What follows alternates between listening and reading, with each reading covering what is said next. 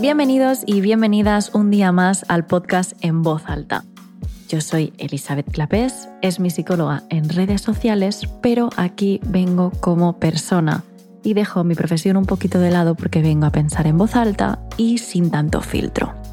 Estoy acompañada en la distancia de Omar El Yedidi, la persona que me ayuda con este podcast y que básicamente lo ha hecho posible.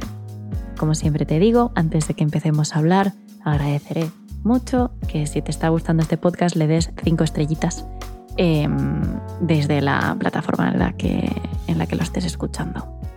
¿Cómo estáis? Espero que estéis bien. Ya sabéis que yo no estoy pasando una buena racha, pero bueno, dejando un poco de lado ese tema porque, bueno, es entrar en bucle, ¿no? Eh, hoy ha sido un día tranquilo.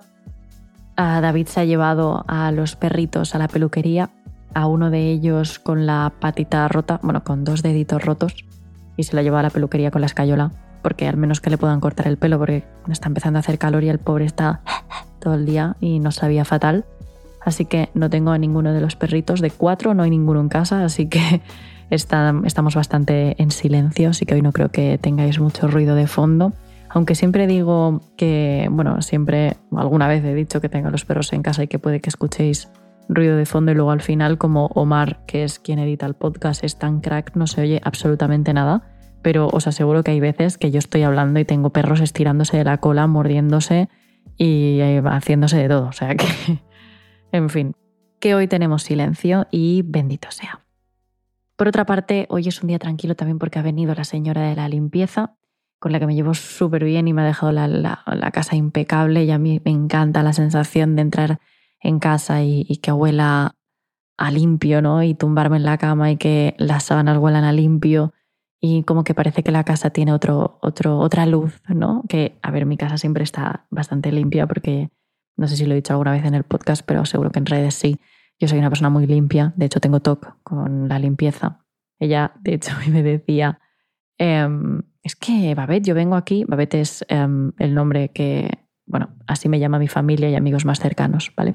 Y me decía, eh, Babette, es que yo vengo a tu casa y limpio sobre limpio, o sea, tu casa está limpia, es una casa muy fácil de limpiar, acabo antes de tiempo porque no hay nada que limpiar. Y yo le digo, bueno, sí, sí, pero tú ven, porque tú crees que no, pero yo lo noto.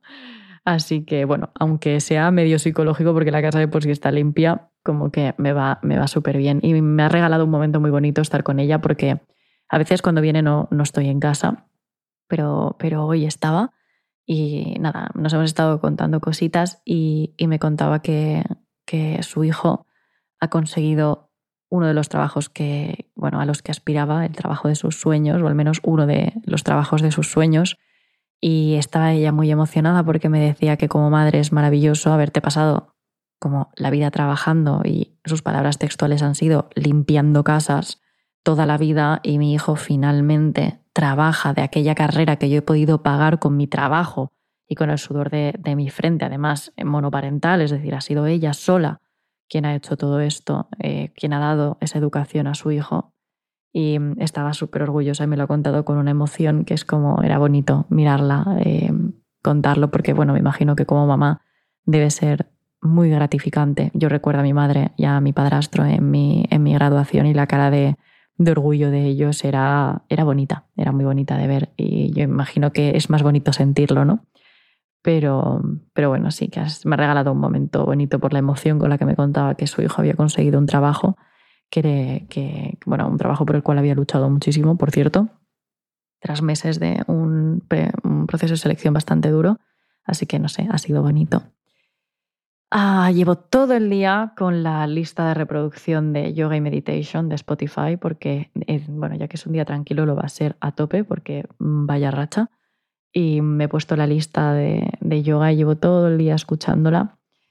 Y mm, he estado tan tranquila, que es, mm, o sea, yo soy tranquila. Bueno, yo quiero ser tranquila, yo lo intento, pero la ansiedad a veces no me lo permite cuando estoy así, pues menos aún, pero he ido tan del chill todo el día que he metido el pollo eh, a hacer al air fryer y se me ha quemado porque me he olvidado de sacarlo.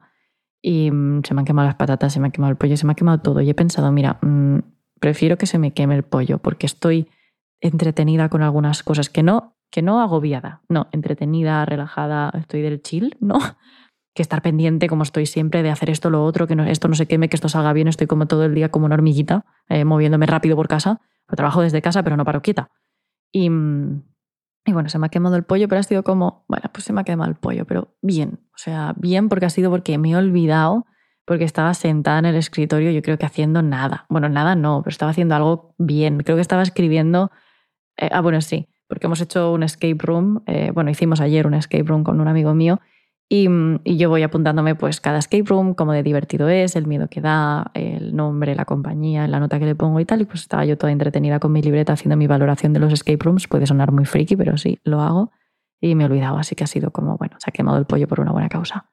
Bueno, dicho esto, ¿hoy de qué vamos a hablar? Hoy vamos a hablar de la familia. La maravillosa familia o la maldita familia, depende de a quién le preguntes.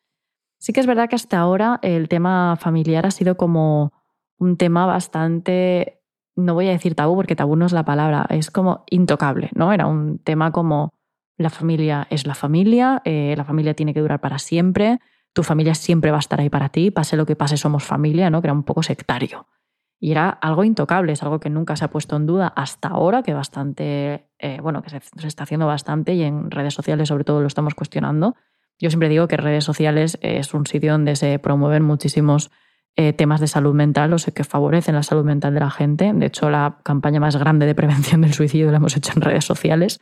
O sea que las redes sociales pueden tener una cara muy mala, que obviamente ya sabemos cuál es, pero también una cara muy buena porque cuántos de vosotros habéis aprendido conceptos nuevos, habéis podido poner nombre a cosas que os estaban sucediendo porque alguien lo ha explicado en redes sociales, o cuántos de vosotros ha dado cuenta de una situación desagradable o de maltrato incluso o de algún problema de salud mental y se ha dado cuenta gracias a las redes sociales. ¿Cuántos? Pues mucha gente. Entonces, de hecho, a mí me llegan mm, cientos de mensajes cada día diciéndome que gracias a tu contenido me he dado cuenta de, gracias a lo que tú pusiste este día en este post, yo salí de aquella relación, gracias a tus libros tengo, me trabajo mucho mejor mi ansiedad, tengo mejor autoestima, tengo tal. Bueno, em, obviamente yo creo que las redes sociales son algo bastante superficial que no, no, bueno, bastante superficial, tampoco mucho, ¿eh? porque podemos llegar bastante hondo. Yo sé de personas que me han verbalizado que, que, jope, que he sido un punto de inflexión en su vida. Bueno, yo no, eh, mis libros y mi contenido, o un vídeo mío lo que sea, ¿no? Pero eso, que todos conocemos la, cara mala de las redes y sin embargo de la buena hablamos poco. Y esta es una de ellas. Y creo que es verdad que eh, en redes ha hecho una campaña muy favorable también de cara a la salud mental. Y bueno, con el tema de la familia eh, ha ayudado bastante a romper como el hielo con el concepto de familia para siempre. Creo que últimamente en Instagram, en Twitter, TikTok se está hablando, sobre todo Instagram, Twitter, se está hablando mucho de la familia no tiene por qué ser para siempre. De hecho, hace poquito, bueno, poquito, no, hace meses, escuché la frase de que no sé quién la decía, pero si lo buscáis en Google os saldrá porque era de un artículo de un periódico que la familia, al igual que el trabajo, tenía que tener una connotación neutra, porque así como hay trabajos que te gustan y trabajos que no, hay familias buenas y hay familias malas. ¿no? Entonces, si le das una connotación positiva a la familia, estás obligando a que la gente que no ha tenido la suerte de tener una buena familia y ha tenido la desgracia de nacer una familia disfuncional o mala, se sienta como solo, apartado, obligado a, a bueno, como a sentirse culpable, como si fuera el responsable de su situación y no es así. Y es cierto, eh, la palabra familia no debería tener connotación positiva ni negativa, simplemente tendría que tener connotación neutra, como la palabra trabajo, como la palabra, no sé, eh, bueno, no se me ocurre ninguna más, es un ejemplo muy bueno lo del trabajo, es connotación neutra, porque así como la amistad tiene una serie de valores y en función de si los cumple o no podemos decir, este es nuestro amigo o ella no es, no es nuestra amiga porque no, pues no, bueno, no ha hecho nada para que sea considerada amiga, pues con la familia no puedes hacer eso. O sea, la palabra familia tú no lo puedes elegir. Estás de tu familia o no es de tu familia, te lleves mal o te lleves bien, si tenéis, como se dice, eh, sangre, si tenéis consanguinidad o tenéis apellido en común, pues sois de la familia, entonces no te lo puedes quitar de encima. Pues ya que no te lo puedes quitar ni te lo puedes poner, eh, la connotación tiene que ser neutra. Al final, yo en el libro de Hasta que te caigas bien digo que hablo de este tema, hay de otros muchos, pero de este tema también. Em, digo que la familia al final son las personas de bienvenida, son aquellas personas que la vida te coloca, te endosa y te dice, ala, apáñate, O sea, tú naces sin querer porque no lo pides, naces, apareces en este mundo, te ponen a una serie de personas de compañía durante los primeros años y te dicen, sean buenas o sean malas, te jodes, te aguantas, te apañas y tiras. O sea, que tanto que los peores padres de... te jodes.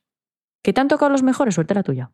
Pero es que no lo puedes elegir, o sea, son tus, tus personas de bienvenida. O sea, a mí me recuerda a... Es que me hace sonar muy friki, pero yo jugaba a Jabo Hotel, era, bueno, un juego de, de rol, se podría decir, en el que tú era, te creabas un personaje y aparecías en, en, bueno, en un hotel realmente, pero un hotel como muy grande, porque tú podías tener tu propio hotel dentro, bueno, es igual. aparecías allí, cuando eras nuevo se te asignaba una persona para que te enseñase todo cómo funcionaba el, el o sea, cómo funcionaba el juego en sí, ¿no? Y esta persona podía ser, eh, bueno, normalmente era un robot, era un bot, pero también había personas pues, que llevaban mucho tiempo en Jabo y te podían, vaya, vaya chapos estoy soltando de algo que os importa una mierda, pero es para que me había personas que llevaban mucho tiempo en Jabo y, y, bueno, y se ofrecían a hacer estas bienvenidas, ¿no? Y hacer como un tour por, la, por, la, por, la, por el juego. Pues estas personas tú no las elegías, eran tu persona de bienvenida y era quien te enseñaba a jugar, quien te enseñaba los comandos y quien te enseñaba cómo funcionaban las cosas, las salas que más se frecuentaban, las cosas que se hacían, gente, mm, todo. Te lo enseñaba todo, tú no lo elegías, tú venías ahí, te aparecía tu persona de bienvenida, podía ser un bot o podía ser alguien, y ese alguien podía ser bueno o malo, por lo mismo. ¿eh? Entonces, pues la familia es eso, tu persona de bienvenida. Tú naces, apareces y te, la colocan. Y dices, bueno, pues te puede salir bien o te puede salir mal. Y si la familia esta que te toca es una mierda, ¿qué? Pues te aguantas. Ahí está el problema, en que hasta el día de hoy no se ha cuestionado si te puedes aguantar o no, si puedes decir, oye, te vas a tomar por saco o no hasta el día de hoy yo he escuchado 25.000 veces, es que es mi hermano, pero es que es mi hijo, pero es que es mi abuelo, pero es que es mi padre, es que somos familia, la familia siempre va a estar ahí. Estas cosas yo las he escuchado. De hecho, yo he escuchado a alguien sufrir muchísimo por culpa de un familiar y acabar las frases que me decía con él, es que es mi hermano, ¿qué le voy a hacer? Bueno, ¿qué le vas a hacer? Mandarlo a tomar por culo. ¿No? Eh, de hecho, es que como que por culpa de este peso social que se ha ejercido sobre nosotros con este tema de la familia, eh, de la familia es para siempre, la familia nunca falla. Es como que, y los que no tenemos la suerte de que absolutamente todos los miembros de nuestra familia sean maravillosos y merezcan formar parte de nuestra vida, ahí que el 75% de nuestros pacientes del equipo vienen a consulta como consecuencia de haber crecido en una familia disfuncional, o como mínimo en una que no era buena para su salud mental. O sea, te hablo del 75%. Y quizá me quedo corta, porque es algo, estoy haciéndolo a, a ojo, ¿no? Pero si no vienen directamente por la familia, vienen por algo que, que, o sea, porque ahora son adultos y se han dado cuenta de las secuelas que les ha quedado el tener una familia mala, una familia que les ha hecho daño, una familia que incluso los ha maltratado, que es que no, no es ninguna, no es nada raro, porque si tú has tenido la suerte de que tu familia no, no te ha maltratado nunca y todo ha ido bien, estupendo, pero que sepas que es muy frecuente que haya un, alguien, un maltrato, un maltratador físico, sexual o psicológico en la familia. Esto es muy frecuente. Yo es que lo veo cada día, cada día. De hecho, si analizamos familias, todos tenemos problemas familiares en algún momento de nuestra vida. Eh, todos tenemos, bueno, todos o muchos tendremos algún familiar pues que es adicto a algo, ¿no? Y eso carga al resto de la familia, o que es una mala persona y eso carga al resto de la familia porque sus malas decisiones repercuten al resto, o un familiar que, eh, bueno, que ha robado o que a la hora de repartir la herencia eh, se ha portado muy mal. Yo esto lo veo cada día. Entonces, ¿cómo voy a pedirles a las personas que son víctimas de esta gente que, les quieran porque son familia? No puedo. No, veo, o sea, no puedo, porque es que yo veo cada día maltrato físico, psicológico y sexual en familia. Y lo peor, familiares que tapan que uno de ellos ha sido el perpetrador de este maltrato o de este abuso. Y esto probablemente es lo que más duele a la víctima, que es que hasta su propia familia lo tape. Porque hay familias que son sectarias. O sea, yo he conocido de cerca a una familia que, os aseguro que había cada miembro que era para encerrarlo. Y aún así, aún haciéndose daño mutuamente, o sea, entre ellos, y haciendo daño a gente de fuera, se tapaban, se tapaban y se tapaban y se tapaban. Y era como, vamos a ver, no es que es de mi familia, no es que es mi hermano, no es que es mi hijo, me da igual. El otro día hablaba con Alma, con una psicóloga del equipo que además es una de mis mejores amigas, y me decía, es que si tu hijo es un asesino, o si tu hijo es un maltratador, o si tu hermano es un maltratador, es un maltratador. Y punto, da igual que sea tu hermano, da igual que sea tu hijo. Yo entiendo que te pueda doler más o te pueda doler menos. Yo entiendo que obviamente si le tienes un cariño a esa persona y es de tu familia, te va a doler una vida que sea una mala persona. Pero es que que seáis familia no le exime de ser malo. Por mucho que tú te intentes mentalizar de que no lo es, de que es bueno, de que es que en el fondo eh, intentes como ah, buscar esas pequeñas, esos pequeños em, actos buenos que ha tenido a lo largo de su vida, ¿no? Porque aquel día hizo, aquel día tal. El otro día hablaba con una mujer que, mm, que bueno, que un miembro de su familia también es muy, bueno, un desastre, muy mala persona, y me decía, no, porque aquel día me dijo tal y, o aquel día hizo esto que lo hizo muy bien, ¿vale? Pero es que tú no te puedes enganchar a las cosas puntuales que esa persona ha hecho bien para creer que es la totalidad de su ser. Porque te duele tanto, porque por el hecho de ser tu familia, tienes como metido en la cabeza que esa persona debe formar parte de tu vida, que es claro, te agarras a, lo único, a lo, a lo bueno, a lo poquito bueno, pero, jope, eh, seamos realistas, hay miembros de tu familia que si no fuesen familiares, no te caerían bien. Es que mm, si no fueran familiares, que ni siquiera te juntarías con esto. De verdad, tienes que quererlos por ser de tu familia, no puedes exigirte esto. Tú no puedes venir y exigirle a tu cuerpo que quiera a alguien, o sea, que quiera a alguien que no conoce o que, que conoce pero le hace daño. Seamos realistas, hay miembros de tu familia a los que no tienes ni cariño porque es que no has compartido tiempo de calidad con ellos, ni los conoces y lo poco que habéis coincidido pues no ha sido suficiente como para establecer un vínculo. Y sin embargo, por el hecho de ser de tu familia, ya tienes que invitarlos a tu boda, a las comidas familiares, a los cumpleaños, a los bautizos, a las comuniones. Pero qué tontería es esta. Si es que si no conoces a alguien y no has compartido tiempo y experiencias positivas con esa persona, no puedes pedirle a tu cuerpo que la quiera. Es que es inhumano. Es como pedirte que quieras a tu vecino por haber coincidido 20 veces en el ascensor con él y haber mantenido 10 conversaciones sobre el calor que hace en verano y la subida de los precios de la verdura. Es que no se puede. No se puede. De verdad, no se puede. Siendo francos, no se puede. Y esto lo he visto mucho. El, mi madre o mi abuela me piden encarecidamente que me junte con mi tío abuelo, con mi segundo tío segundo, tercero, cuarto, y que, y que lo abrace cuando lo vea y que le. Y bueno, esto se hace mucho con los niños, ¿no? El dale un besito, dale no sé qué. Pero si no lo conoce, si lo acaba de conocer hoy, qué besito y qué abrazo. Pero si, igual el niño no quiere, porque es que no sabe quién es. O quizá yo no, no lo he conocido porque me he hecho mayor y me he juntado con otros familiares y a este señor no lo conozco de nada. Yo qué narices tengo que invitarlo a mi boda.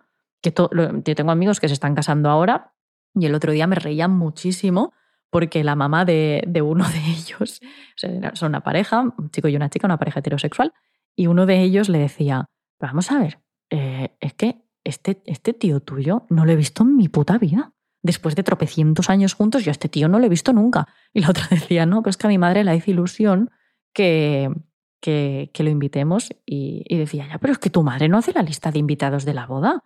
Es que no sé quién es, no quiero en mi boda un desconocido. No, no, es que no sé quién es.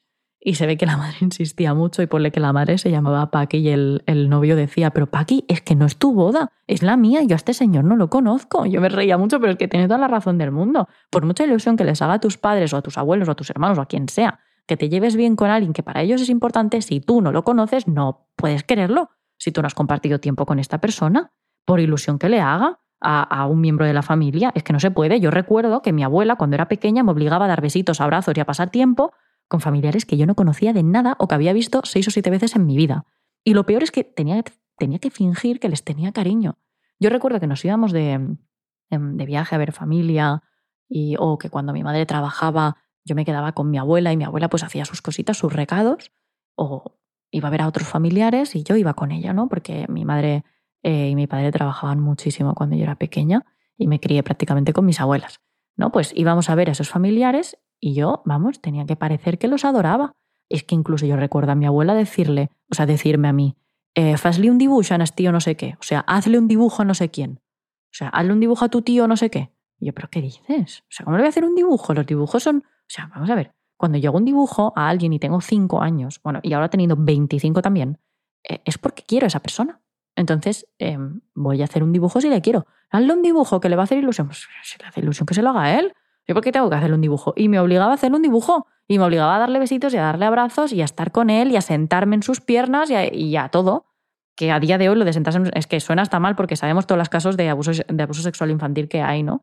Em, pero de hecho el otro día, esto me pareció muy guay, em, estábamos eh, toda, toda mi familia por parte de madre y había una nena pequeña em, como una sobrina por mía, por decirlo de alguna manera. Y, claro, ella y yo pues nos llevábamos muy bien y es una sobrinita chiquitita y bueno, yo la conocí ese día, nos llevamos súper bien y bueno, estuvo todo el, todo el día conmigo y yo encantada.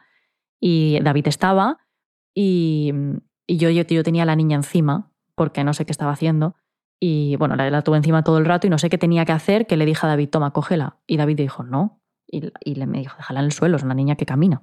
¿No? Y fue como, claro, es que obvio, no la quiere coger porque la niña no lo conoce de nada. O sea, yo no tengo por qué, esa niña no tiene por qué estar sentada encima de David, no lo conoce de nada. David no tiene por qué coger en brazos a una niña que no conoce de nada. Pero no por él, sino por ella. Porque obviamente a David le da igual. A David le da absolutamente igual coger en brazos a la niña. Pero a la niña no tiene por qué. Porque yo la tenía en brazos y claro, yo la tenía cogida pues por el culete, porque la estaba cogiendo en brazos y la niña no era niña de dos años, quiero decir, era grande. No sé, ahora no me acuerdo exactamente de la edad que tenía, pero tendría eh, cinco añitos o seis, es decir, ya era grande. Entonces, jope, em, yo lo entendí, me pareció súper bien, pero en el momento no lo pensé, pero es muy respetuoso hacia la niña. Y esto es lo que hay que hacer. Hay que entender que, que hay personas con las que si no tienes vínculo, o para empezar, que los niños tienen límites y hay eh, mm, límites para a la hora de tocar a niños, hay unos límites muy, muy em, muy, no voy a decir duros ni fuertes, sino muy estrictos. O sea, a veces me venís a firmas y me, venís con vuestros hijos o con vuestros sobrinos o con vuestros nietos también y me decís, eh, hazte una foto con él. Perfecto, si el niño quiere. Primero, le digo, ¿quieres venir? ¿Quieres una foto conmigo? Algunos niños tienen vergüenza y no quieren y le digo, no, es que el niño no quiere. Y si el niño no quiere, es que no. O sea, y de hecho, seguidores míos o gente que hayáis estado en mis firmas habréis visto cómo soy con el tema de los niños. Siempre vienen niños, porque yo soy súper respetuosa. Porque a veces incluso me dicen, eh, bueno, póntelo encima y yo os hago una foto. Yo le pido permiso al niño. Y, o sea, el niño me lo pone encima la mamá o la abuela, que no estoy nada a favor de que pongan a niños encima de otras personas cuando no las conocen de nada. O sea, al final yo no tengo por qué em, tocar el cuerpo de un niño si ese niño no, no está queriendo que yo lo haga. Y además es un niño, quiero decir que no es que el niño me pueda dar consentimiento para hacer según qué, obviamente no, pero que me siento un niño que no me conoce de nada, a mí obviamente no me molesta, pero al niño le puede molestar o al niño le puede incomodar o le puede enseñar que tiene que hacer lo que los adultos dicen y no es así. Y de hecho, pues lo que os digo, muchas veces me, ponen al niño encima y intento pues la foto y ya, pero mantener muchísimo las distancias. O me dicen, dale un besito, dale un abrazo y digo, no, si el niño no quiere, no. Además de que no me conoce de nada, tú te has leído mi libro, pero tu hijo, tu hijo me está mirando con una cara de ¿quién coño eres? Claro, yo no he escrito un libro infantil que a él, le haya gustado. Yo entiendo que les encante abrazar a Jerónimo Stilton. Yo entiendo, yo también lo querría abrazar y de hecho lo abracé. Pero, pero a mí, que no me conocen de nada, que soy simplemente la autora de un libro que le ha gustado a su madre, a su abuela o a su prima, pues no. Entonces, pues yo soy muy protectora con ese, con ese, bueno, con ese tema. Y, aquel día, pues me gustó mucho el gesto de David, porque realmente, bueno, eh, es que es lo que, lo que considero que es correcto, y que no lo pensé. Y de hecho, eh, el día que yo tenga hijos, si tengo hijos, mm, no sé cuántos familiares míos se van a enfadar conmigo, pero yo no voy a hacer a mis hijos darles besos y abrazos a nadie. O sea, yo voy a presentar a mi hijo, voy a decir di, hola con la manita, sé educado, por supuesto, eh, pero eh, lo de besitos y abrazos, el niño no va a dar a nadie que no quiera. Vamos, es que ni de, ni de broma, y que se me enfade quien quiera. O sea, no, no. es que esto que estoy contando de familiares que como que te fuerzan a llevarte bien con otros familiares, o que te hacen sentir culpables por, por no como por no, por, no, por no querer ir a una comida familiar en la que hay cierta persona que, de la familia que no soportas, o bueno, que, que te obligan a llevarte bien con alguien que no te cae bien, o que te hacen sentir culpable por, por enfadarte con un miembro de tu familia porque, joder, haga lo que haga, es de tu familia. Tienes que perdonarlo, perdona, pero no, o sea, no. Esto me sigue pasando a día de hoy. Yo he sacado dos libros y mis padres, abuelos y demás familiares a veces me vienen y me dicen, fírmale este libro a no sé quién, o sea, vete a saber a quién, dedícaselo tú y ponle algo bonito. Pero vamos a ver, ¿qué le voy a poner? Yo puedo dedicarlo con cariño, pero no voy a escribir algo que no siento porque no soy así. Es que no me siento cómoda y escribir algo que no siento a alguien que no conozco es que es no ser justa conmigo, es no respetarme y a estas alturas de mi vida no hago cosas injustas conmigo. Ya, ya me he pasado, el cupo ya lo he llenado, no voy a seguir. Es que cuando dedico firmo un libro a alguien, saco lo más bonito de mí para, no sé, como para que esa persona lo tenga plasmado en el papel, eh, que de un libro que le encanta, pero nunca algo que yo no lleve dentro. Jamás. O como el otro día, que, me viene un ser querido mío, muy cercano, y me dice, a la firma de libros de Madrid vendrá Juanito, el primo segundo de la tía María de no sé dónde, acuérdate y dedícale el libro, eh, bien, dedícaselo bien. ¿Qué? O sea, ¿cómo? Vamos a ver, si no le pongo ni cara. ¿Quién es el tío Juanito? Eh, ¿Quién es O sea, ¿quién es tu primo Juanito, tío, el segundo tío de la prima María? ¿Qué es eso? O sea, ¿quién es esa persona? Que, que venga, vale, genial, que se presente, que nos conozcamos, me parece estupendo, pero de ella que yo tenga que hacer el papelón por el simple hecho de que se supone que es de tu familia, o sea, de mi familia se supone, porque es que, es que no, no había oído nunca hablar de él. O sea, es verdad que mi familia es muy extensa. ¿vale? O sea, yo tengo una familia muy extensa. Por parte de padre no tanto, pero por parte de madre mucho, porque mi mamá casada con mi padrastro y mi padrastro pues, tiene no sé cuántos hermanos, no sé cuántos no, tiene cinco hermanos, pero que tienen muchos hijos, que tienen muchos hijos y que tienen muchos tíos y que tienen muchos primos y que son muchísima familia. Y a veces es como, a ver, eh, bueno, sí, yo encantada de conocerlos, encantada de, de conocerlos, ¿no? Pero, pero no me pongas a mí el peso de caer bien ah, y de fingir que quiero a alguien que no conozco. Por ejemplo, gente a la que has visto, familiares a los que has visto cuando tenías dos años, ¿no? Y te los presentan de nuevo, porque eso es presentar, cuando tienes 25 o 24 o 30, tu madre, tu abuela, y te dice, mira, el tío Pepe, ¿eh? Y te dice tu tío, ay, que yo la última vez que te vi tenías tres años. Y, te, vamos, y se supone que le tienes que hacer una fiesta. Pero es que, Pepe, no me acuerdo de ti, no sé quién eres, no te conozco, está bien, estoy dispuesta a conocerte, a que nos llevemos bien, estupendo, maravilloso, pero no me pueden obligar a que yo mm, te invite a mi boda o te invite al bautizo de mis hijos. Pues, pues no, es que no quiero. Todo esto para decir que no podemos sentirnos obligados a querer a personas que no conocemos, aunque sean de nuestra familia, pero tampoco a personas que nos hacen daño, porque hay gente a la que conocemos en nuestra familia, pero no la queremos o no los queremos o los queremos, pero nos hacen daño y no queremos que formen parte de nuestra vida. Es que tengo pacientes, bueno, he tenido pacientes, eh, bueno, tenemos en el equipo pacientes que, que han sido obligadas a seguir comiendo en la misma mesa que quien las había violado con siete años. No, o sea, no. Y he escuchado la frase de no rompas la familia, que te calles la boca básicamente para, para, no, para no crear malestar a la abuela, por ejemplo. Esto lo he visto mucho, ¿no? Eh, abuela y abuelo, abuelo abusador, y que se pida a la nieta a la cual ha abusado que se calle por no hacer daño a la abuela. Mira, escúchame. O sea, no puedes obligar a un niño a comer en una mesa con un abusador, con su abusador, pederasta, encima, por no hacer daño a la abuela. O sea, a la abuela habrá que protegerla lo máximo posible de la situación, porque al final, vete a saber de lo que es ella víctima también. En este tipo de situaciones normalmente también hay violencia de género.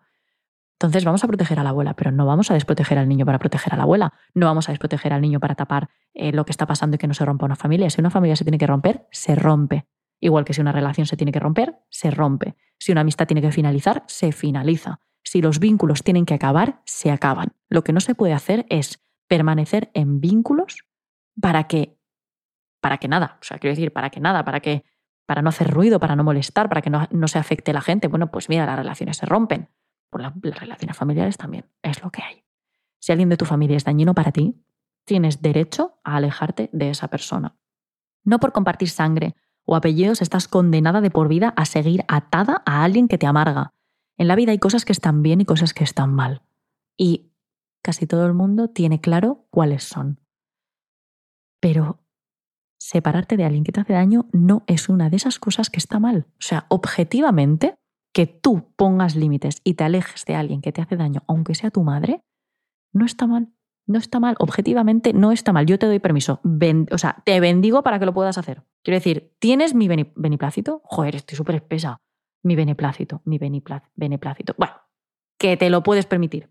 Que te puedes permitir el dejar de llevarte o dejar de estar en la vida de alguien que te hace daño, aunque sea de tu familia porque ser de tu familia no le da derecho a sobrepasarse contigo. Tiene que ganarse el formar parte de tu vida exactamente igual que un amigo o que igual que una pareja. O sea, un familiar tiene que hacer porque tú le quieras. No por ser tu familia viene ya con la etiqueta de, ah, me tienes que querer. No, perdona, te lo tienes que ganar igual que todo el mundo. Pero tú tienes la ventaja de que vas a compartir conmigo muchos más eventos sociales que te van a facilitar esa interacción, ¿no? Y que van a dar lugar a que yo te pueda coger cariño. Pero tú vas a tener que aprovechar esos momentos en los que estás conmigo para que yo te coja cariño. Y si no, no pasa nada. Si tú no tienes un interés en mí, yo puedo no tenerlo en ti y puedo no quererte. No pasa nada. Si, si tienes, eh, yo qué sé, 50 sobrinos, bueno, 50, tienes 10 sobrinos, 10 nietos, 20, yo qué sé, pues entiendo que quizá tú y yo no hemos conectado. No hemos conectado porque tienes otras personas, tienes otras prioridades, entonces yo a ti no te he conocido o lo que he conocido a ti no me ha gustado o yo a ti no te he caído bien, estupendo. Pues entonces dedica tiempo a tus otros familiares, pero yo no me tengo que sentir obligada a caerte bien o a que tú o aquello te tenga cariño.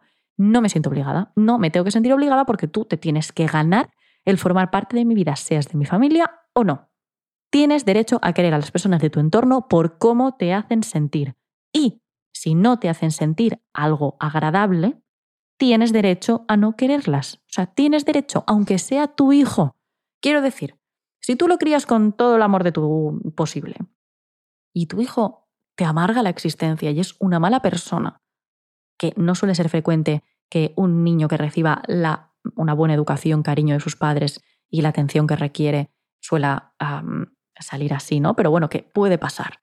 Si tu hijo a día de hoy te maltrata o es una persona que te hace daño, directa o indirectamente, tú tienes derecho a cortar vínculos. Es que incluso con tu hijo. O sea, es algo que puedes hacer y yo sé que duele. De hecho, probablemente madre-hijo, padre-hijo es el vínculo más difícil de, cortar y más de, de soltar como esa responsabilidad, pero para que entendáis hasta qué punto una persona, cualquiera en este mundo, se tiene que ganar un papel en tu vida. Si quiere formar parte de ella, se lo tiene que ganar. Y no hay nada que le otorgue el derecho a formar parte de tu vida, haga lo que haga, sea quien sea, y dedique el tiempo que te dedique. Por ser de tu familia, no tiene ese papel asegurado. Y tienes mi permiso, autorización, bendición de decir, mira, pues yo decido que no quiero que estés en mi vida porque no te quiero, y si te quiero y me haces daño, lo mismo, no quiero que estés en mi vida. Espero que haya ayudado a muchas personas este podcast. A mí me hubiese ayudado bastante hace tiempo. Y bueno, por eso lo hago, porque yo también, obviamente, como cualquier ser humano, hay familiares con los que no me llevo bien y a los que me han dado al carajo. Y la verdad que es algo que da mucho gustito y os recomiendo hacer.